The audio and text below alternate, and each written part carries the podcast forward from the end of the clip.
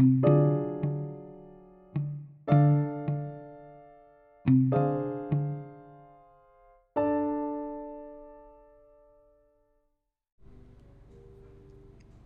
estrés postraumático. El escenario de nuestra vida cotidiana, en un tiempo y lugar como el que vivimos, nos empuja a padecer situaciones límites que a nadie le gustaría atravesar jamás.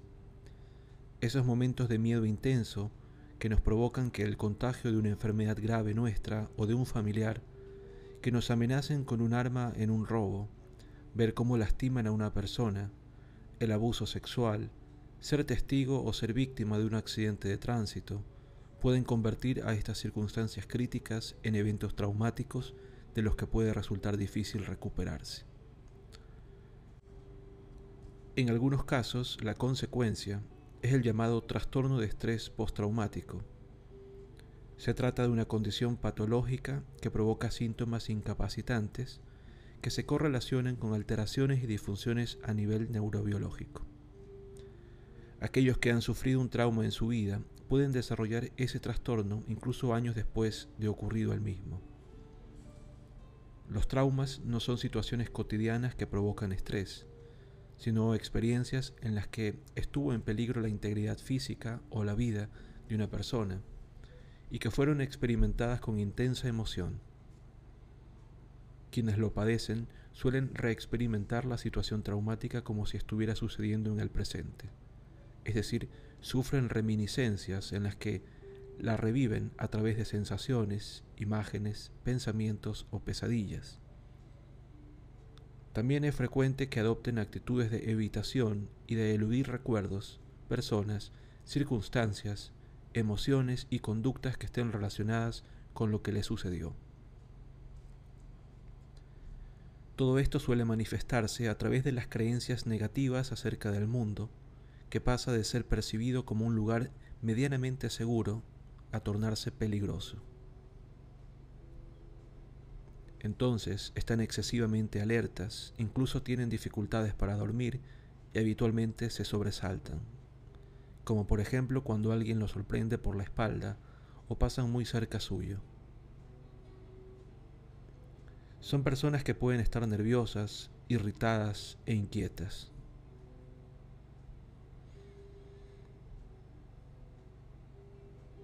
Quienes padecen estrés postraumático suelen presentar síntomas físicos característicos. Su curso es crónico y su tratamiento es complejo y debe ser realizado por especialistas, ya que requiere intervenciones farmacológicas y de psicoterapia cognitivo-conductual. Uno de los objetivos de esta terapia consiste en poder diferenciar un recuerdo crítico o doloroso del momento presente. Sabemos que recordar no es peligroso, y el que sufre de estrés postraumático tiene que poder experimentarlo de esta manera. Acompañada por un terapeuta entrenado, la persona se enfrenta a los recuerdos traumáticos de modo tal que aprende y le enseña a su cuerpo a regular las respuestas desencadenadas de miedo intenso y de angustia, y las sensaciones de culpa que aparecen frecuentemente en el contexto de los recuerdos traumáticos es decir, se aprende a distinguir el recuerdo del trauma del peligro real que se vivió. También existen medicamentos para tratar este cuadro, como los antidepresivos, con los que se busca ayudar a controlar los síntomas adicionales que se presentan, la tristeza, la preocupación, la ira y la sensación de insensibilidad o desapego emocional. Los antidepresivos y otros medicamentos pueden prescribirse junto con la psicoterapia.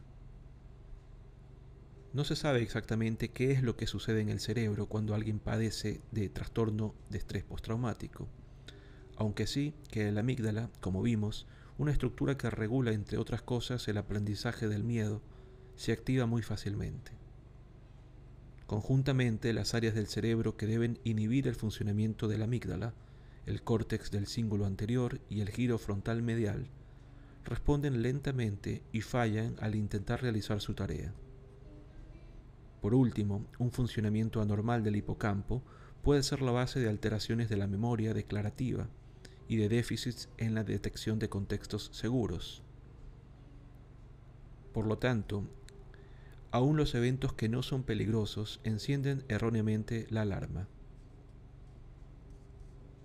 En un estudio publicado en la revista Neuroscience, investigadores italianos realizaron una resonancia magnética funcional a víctimas de un robo a un banco, la mitad de las cuales desarrollaron el trastorno y la otra mitad no.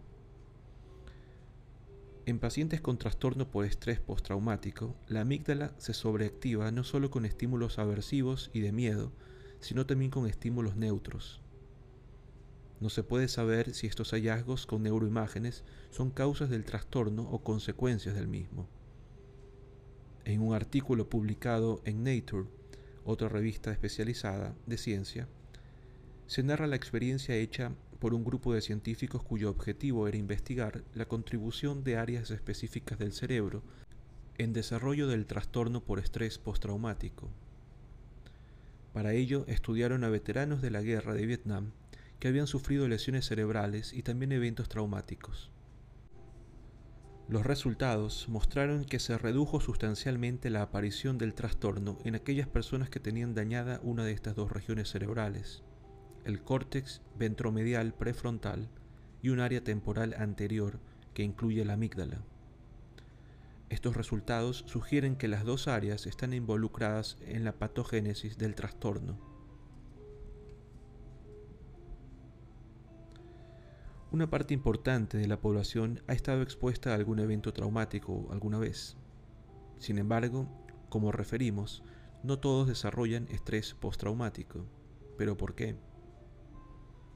La principal razón se relaciona con la actitud tomada frente a la adversidad, es decir, algunas personas están dispuestas a enfrentar su sufrimiento con el objetivo de poder superarlo y seguir viviendo su vida sin cambios de hábitos y otros, por el contrario, manejan su miedo o ansiedad por medio de la evasión. Por ejemplo, frente a un accidente de tránsito, algunos se subirán al automóvil y saldrán a manejar a pesar de tener un temor profundo. Estarán de esa manera haciendo terapia de exposición por sí mismos. Y otros reaccionarán de manera contraria y asumirán que es muy peligroso conducir un auto nuevamente. En casos más extremos, estos últimos perciben de tal manera el peligro que terminan pensando que no es bueno siquiera salir fuera de la casa para caminar. Empiezan a quedarse sin tener la oportunidad de saber que la probabilidad de que vayan a tener otro accidente en los próximos cinco años es bastante baja. Incluso la evitación mantiene los síntomas del trastorno de estrés postraumático.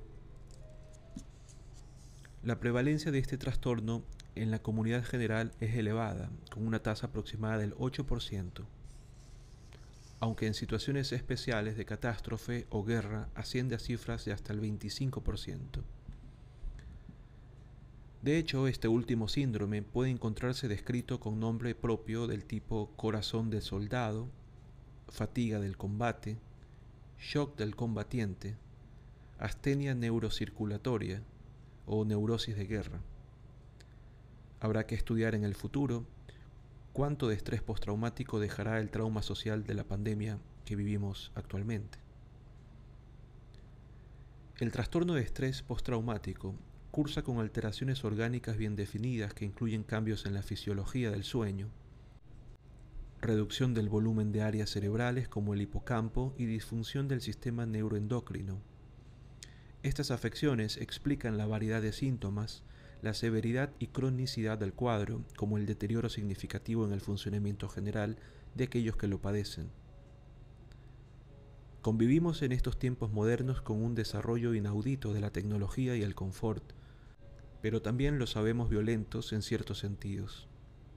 Debemos organizar de inmediato políticas educativas, sociales, de prevención, seguridad y justicia, para hacer de la nuestra una sociedad más armónica y pacífica.